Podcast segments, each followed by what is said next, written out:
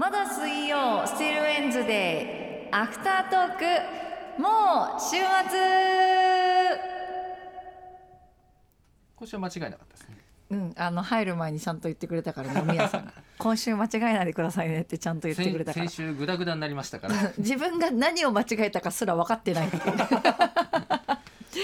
い。やー今日はお疲れ様でしたよ。お疲れ様でした。公開放送。公開放送。いやなんか楽し疲れたね。ーそうですね。うん。やってみるとなんだかんだ楽しかったっていう。そうなんか思いのほかみんなサウナ入ってたし。そうですね、いいなと思って、うん。そんなみんな整えてからラなんかラジオ参戦するんだと思って。そう打ち合わせ事前にやって終わったタイミングでじゃあ私一回入ってきますね。そうそうそう。えーみたいな。いいなみたいな。いそんな気楽に入れるもんかっていうやでもね本当にねサウナね、はい。気持ちよかったんだわ、うん。すごいよかったんだよね、いいですね、うん、超楽しかった、うん。うん、でまたねサウナラボさんであの販売されてるサンドイッチとかねはい、あのサーモンサンドとかあるんだよ。うんうん、すごい美味しかったもんね。私もいただきました。ね美味しかったねあれねですね。すごいタルタルがうん。濃厚で、でしかも皆さんもメッセージいただいて思いのほか結構皆さんサウナされてたんだなっていうことにも驚きました。うん。うん。えっと今日も紹介しきれなかったものを今回はかなり多いかもしれない。ちょっとピックアップそうそうそうそう。うん、かなり漏れてる気がするんだよそうなんでねすよね。あえっ、とねああの番組終わった後の「お疲れ様でした」メッセージがたくさん入っててありがたかった。ありがたい。ね、あ柳沢教授の事件簿さん公開生放送お疲れ様でした。サウナ知識がちょっと増えたり初心者にも参考になる情報があってよかったです。機会があれば大阪さんたちと凱旋生放送とかもいつかやってほしいです。あいいですね。ー愛ちゃん呼びたいな一回呼びたいですよね。ね呼びたいね。うん、えそして赤坂サウナ BSTBS 旅するサウナさん。これ公式のツイッタこれーさんですね。は本当に赤坂の。公式さんであ本当に公式です。はい。素敵な番組でした。整ったと。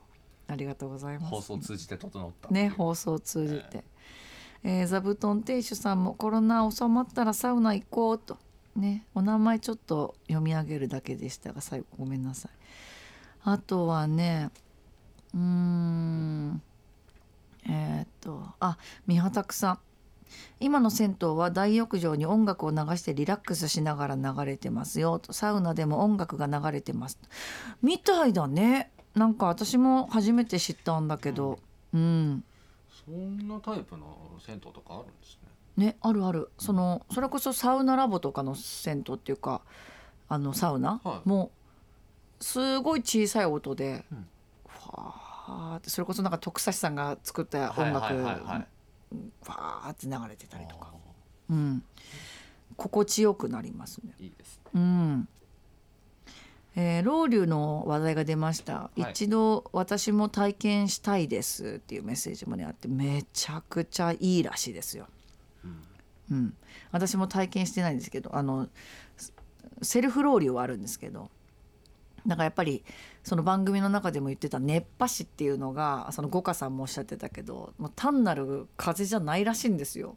やっぱり。熱波師っていう人がいるらしいから。タオルでファーってやるやつですよね。で人によってそのファーの仕方とかも違うらしいのね。ああひ人によって。そうパフォーマンスの仕方が。はいはその熱波師によっても違うらしくて、い、うん。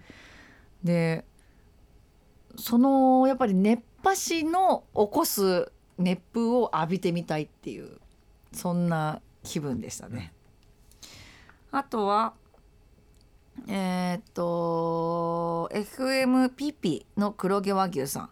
サウナ特集してくださりありがとうございます。8時から、えーっと FM ピピこと FM 立ち見は放送圏外になってしまうことが非常に嘆かわしいです。来週も放送来てください。というメッセージをいただきました、うん。あとは、えー MC 安本さん、はい。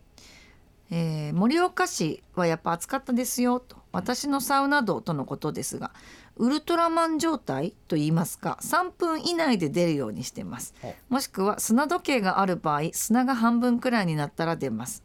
あまり入りすぎも良くない気がして我慢しないようにしてます。サウナは思いっきり汗が出るのがいいなと思いましたねというメッセージ3分も私一回入ってられないと思う。なんかもうあ1分ぐらい。うんなんか自分もそんぐらいしか入れない気がする、で入ってで出て、まあ、私は水風呂が苦手なのでアイスサウナに入って、はい。あれば。そうそう。でも今日話聞いてたら水風呂頑張ってみようかなっていう気分にはなりましたね。うん、最初の1回我慢して2回目からのその違う感覚っていうのを味わってみたいなと思いました。えーそして、えー FM 尾道から有馬優俊さん。完全に出遅れたので今日はアフタートークでお願いしますともうのっけから アフタートーク狙いで送って、はい、い。ただきました。え今週のテーマ「私のサウナ道」え入れることは入れますがあまり得意ではありません。水風呂に入らないといけないのは知っていますが冷たくてダメなんですよねと。サウナといえばコナンではゼロの日常の、えーめキャメルとサウナ。キャメルとのサウナが有名です。オチは落語みたいなオチで、えー楽しめましたねと、えーゼロのティータイムのことかな。うん。あのサンデーの、うん。あの S あの SS SS の方で、えー連載してるのかな。えあ SS じゃなかった。サンデースーパーの方じゃなかったかなちょっと待ってね。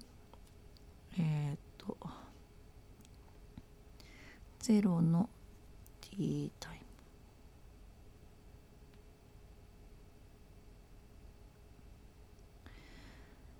ム。えー、っとサン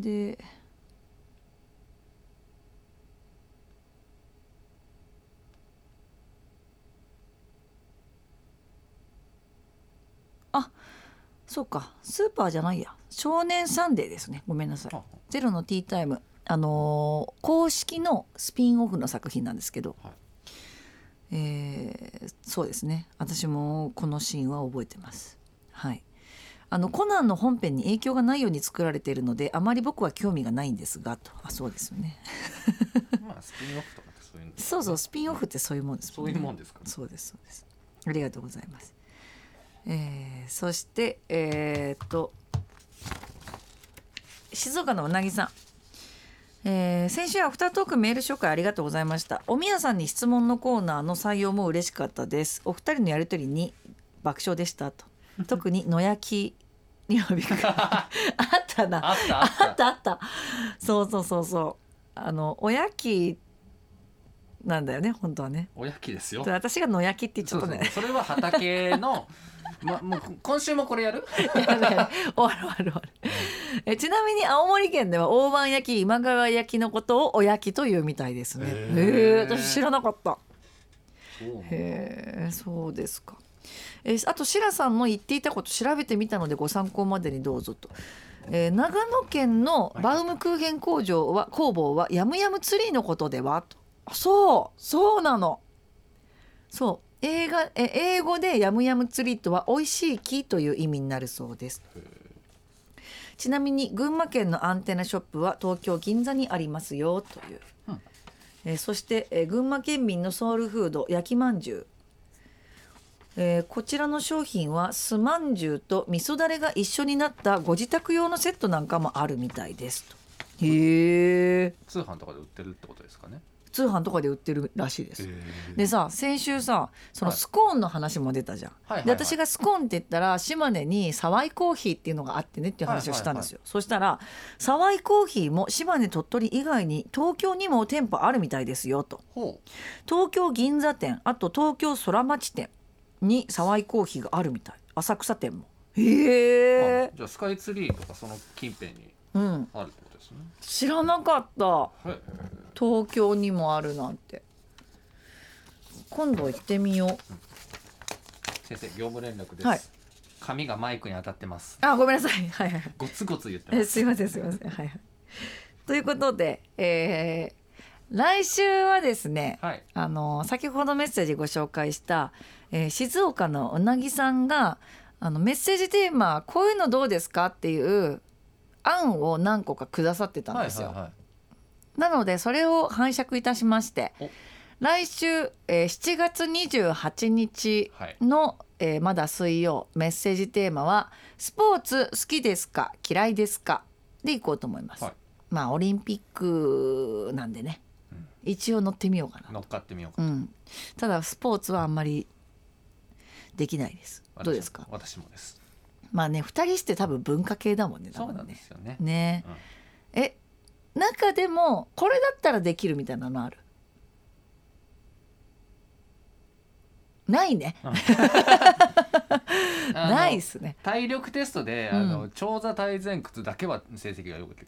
何それ？あの壁に背中くっつけて、うん。こうままず座るですよ、うん。壁に背中くっつけて、うん。でこうは箱みたいのがあって。あ押すのね。そうそうこうグーって、はいはいはいまはい。前に押していくやつ、はいはいはい。あれだけは昔体柔らかかったんであそう。それだけは成績良かった。へえあれで好成績を残せたことがないからちょっと羨ましいですけど。本当にだから体育の先生に「お前これだけは点取るな」って言われて それぐらいちょっと運動ね運苦手だったと。痴なもんで本当に、はい。はい、まあ、でもあの、まあ、好きな人もいれば嫌いな人とか、まああのね、得意な人もいれば苦手な人もいるので、うん。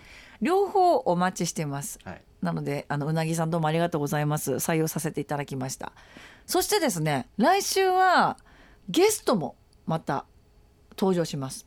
実はあの私はまあ古くからあのまあの知知人ではあるんですけれどもあの音楽プロデューサーでありあの絵本作家としてもあの活躍されている周水さんっていう方がねあの来られるんですけどもあのなんて言うんだろうあの修二とアキラとかあるじゃん。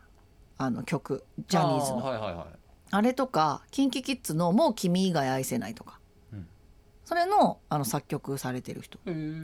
であのそれプロデュお音楽プロデューサーとはまた別に「育音」っていう育てる音楽って書いて「はいはいはい。育音」っていうあの、まあ、プロジェクトみたいなのも立ち上げてまあ主にその子供に読み聞かせに行ったりとか、うんライブしたりとか子供の皆さんに対するその音楽との向き合い方みたいなものをなんかあの教えていらっしゃるというかそういう時間を持ってらっしゃる、あの活動をする方なんですけどその方が新しくあの絵本をね作られたっていうことで、私があのいただいて読んだらすごく可愛らしくてあの素敵な絵本だったのであのぜひよかったら番組遊びに来てほしいって言ったら「行きます」って言ってくれたので来週はその周水さんが遊びに来てくださいます。うん、絵本の魅力をお届けできたらと思いますので交互期待です。8時台。爆押しチューンのコーナー。そのあのねそう。なんで爆押しチューンかっていうとその絵本ねその絵本のための音楽も作られてるんですよ。そう。で絵本買ったら QR コードがついてて、はいはい。QR コード読み取るとあのそのお絵本の中にうん。出てくるキャラクターのことを歌った歌とか、はいはいはい。そのストーリーをこう歌ってる歌とかっていうのがうん。何曲かあのダウンロードできるんですよ。へえすごいそうだから物語も楽しみつつ音楽も楽しめるでまた曲もねすごくユニークな曲が多かったので絵本と合わせて楽曲もご紹介しようと思いますので楽しみにしていてほしいなと思います。っていう感じでいいかな今日は。いいと思いますうん、じゃあゆっくり休んではいまた来週もよろしくお願いしお願いします。ま す以上です。お疲れしたおつでした。